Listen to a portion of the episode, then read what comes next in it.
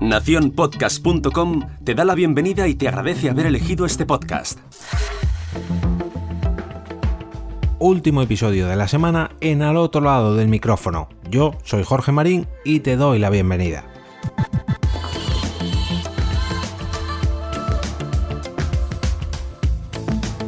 En el capítulo de hoy voy a hablaros de algo que para muchos será un tema muy sencillo y que seguramente ya hayáis hecho hace mucho, pero que mucho tiempo.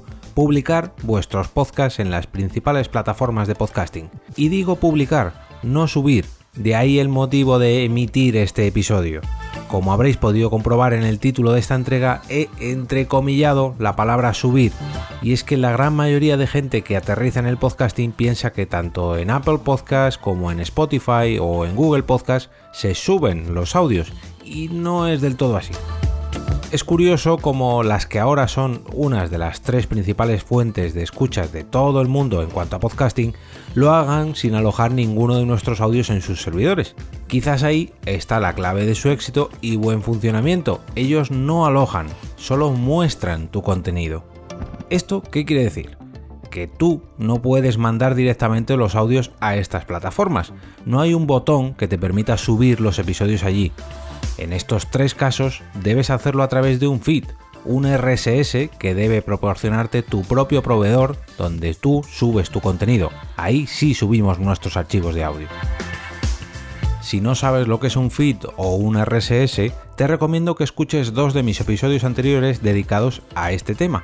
Concretamente son los episodios número 51 y 108 en estas dos entregas explico de una manera muy sencilla en qué consiste este sistema de distribución y además pongo unos ejemplos que podrás entender aunque no tengas ni pajolera idea de los conocimientos técnicos necesarios.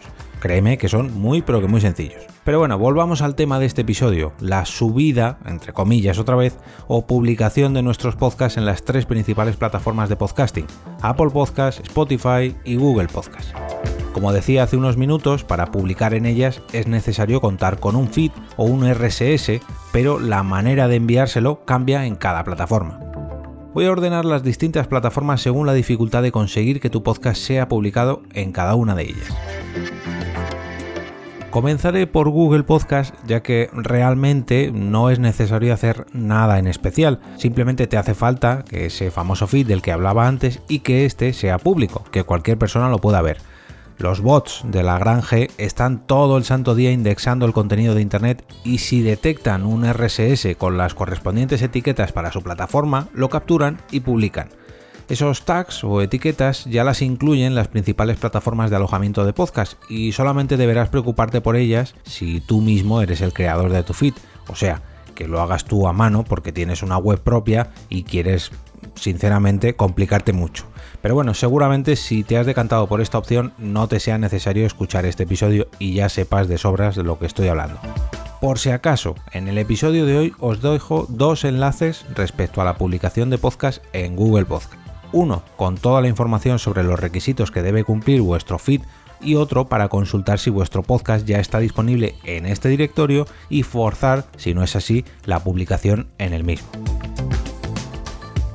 Vamos con el siguiente caso, Spotify.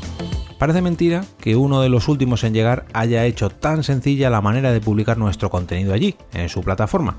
Claro está que Spotify tiene mucha experiencia en esto de recibir el contenido en audio debido a todos los años de experiencia que lleva en la industria de la música y que seguramente la apuesta que están haciendo por el podcasting sea el motivo por el cual han hecho las cosas tan bien.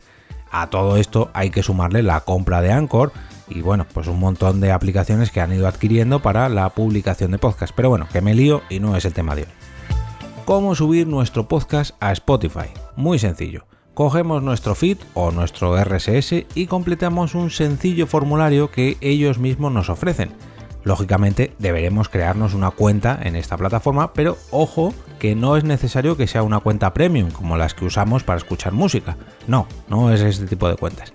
Las cuentas de productores de Spotify son gratuitas. Que ojo, ya sería el colmo que para regalar nuestro contenido en su plataforma nos cobraran. Aunque bueno, ahora que lo pienso, no serían los primeros en hacerlo. Otra ventaja que tiene la publicación de podcast en Spotify y por la que les doy un mini punto es que a la hora de facilitarles nuestro feed nos hacen una pequeña revisión del mismo y si hay algún fallo nos lo indican. Por ejemplo, a mí me ha servido para detectar que no había un correo electrónico de contacto en algunos de los podcasts que he publicado allí y de ahí que señale este punto. No es que aparezca un mensaje diciendo hay un error, tu podcast no se puede publicar o el típico se ha encontrado problemas con tu feed y no es válido pues no, al menos pues hombre, te dan un motivo y algo de ayuda por el cual ha aparecido ese fallo. Así que desde aquí hay que felicitarles porque por lo menos se han tomado esa molestia. Ojo, ojo, también os aviso de que es posible que retiren vuestro programa si incumplís con los acuerdos que firmáis con Spotify cuando os dais de alta y sobre todo con los derechos de autor de las músicas que utilizáis en vuestros podcasts. Avisados estáis. Como en el punto anterior, os dejo el enlace para acceder a la página de productores de podcast para que vosotros mismos podáis difundir allí vuestro programa si lo veis necesario. Último caso, y aquí cojo aire, mucho aire. Manda narices que la primera plataforma de podcasting, el principal catálogo de podcast por excelencia, incluso el primero del mundo, el culpable del propio nombre del formato, porque sí amigos, el pod de podcast o de podcasting viene de los famosos iPods, de la famosa manzana Apple. Y estos pues hacen las cosas rematadamente, no voy a decir mal, pero sí rebuscadas. Estoy hablando, como muchos imaginaréis, de Apple Podcast, la antigua iTunes. Uno de los principales dolores de cabeza de todo podcaster es hacer llegar su programa a la plataforma manzanera. Y esto no es algo nuevo debido a algún último cambio que hayan hecho en los últimos meses. No, no, no, no. Esto viene de muchos, pero que muchos años atrás. ¿Qué necesitamos para publicar nuestro contenido en Apple Podcasts? Pues como decía al principio, un feed, un RSS, bien, hasta aquí todo como en los casos anteriores, pero, pero, y aquí es un pero muy, pero que muy grande, también necesitaremos una cuenta de creador de contenido en Apple. Agarraos porque vienen curvas. Para poder acceder a Podcast Connect, la web donde rellenaremos esos formularios para publicar nuestros podcasts allí, debemos crearnos una cuenta Apple. Bueno, esto es algo lógico, no creo que nadie se sorprenda, pero para crearnos una cuenta Apple necesitamos facilitar una tarjeta de crédito por si, y digo por si, y no para, en algún momento compramos alguno de sus productos o aplicaciones y sobre todo para que nuestro contenido que va a ser difundido allí pues quede asociado digamos a un creador, a alguien que tiene cuenta. Muchos de los que tengáis experiencia en este aspecto sabréis que hay maneras de hacerlo sin, bueno, sin meter una tarjeta de crédito real pero para la mayoría de los usuarios de a pie esto son técnicas de brujería y no voy a enrollarme con ellas, así que lo dejaremos en que para hacerlo de una manera sencilla, entre muchas comillas, deberemos incluir una tarjeta de crédito. Bien, ya tenemos creada nuestra cuenta de Apple con nuestra tarjeta de crédito, etcétera, etcétera, etcétera. Debemos solicitar el acceso a Podcast Connect y una vez lo tengamos ya podremos facilitar nuestro podcast en forma de feed. Pero Sí, otro pero, pero que es muy grande. Esto no quiere decir que mandéis vuestro programa allí y os olvidéis de él.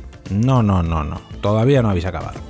Los requisitos que nos ponen desde Cupertino son muchos y muy distintos, y por eso cada podcast enviado allí pues debe ser revisado antes de que se haga público porque las exigencias que ponen desde allí son un poquito estrictas y puede ser que descarten tu petición porque a lo mejor incluyas una palabra malsonante en tu podcast, en algún título de algún episodio, porque la carátula sea demasiado explícita, demasiado grande, demasiado pequeña, demasiado verde, demasiado amarilla o simplemente no quieren que estés allí.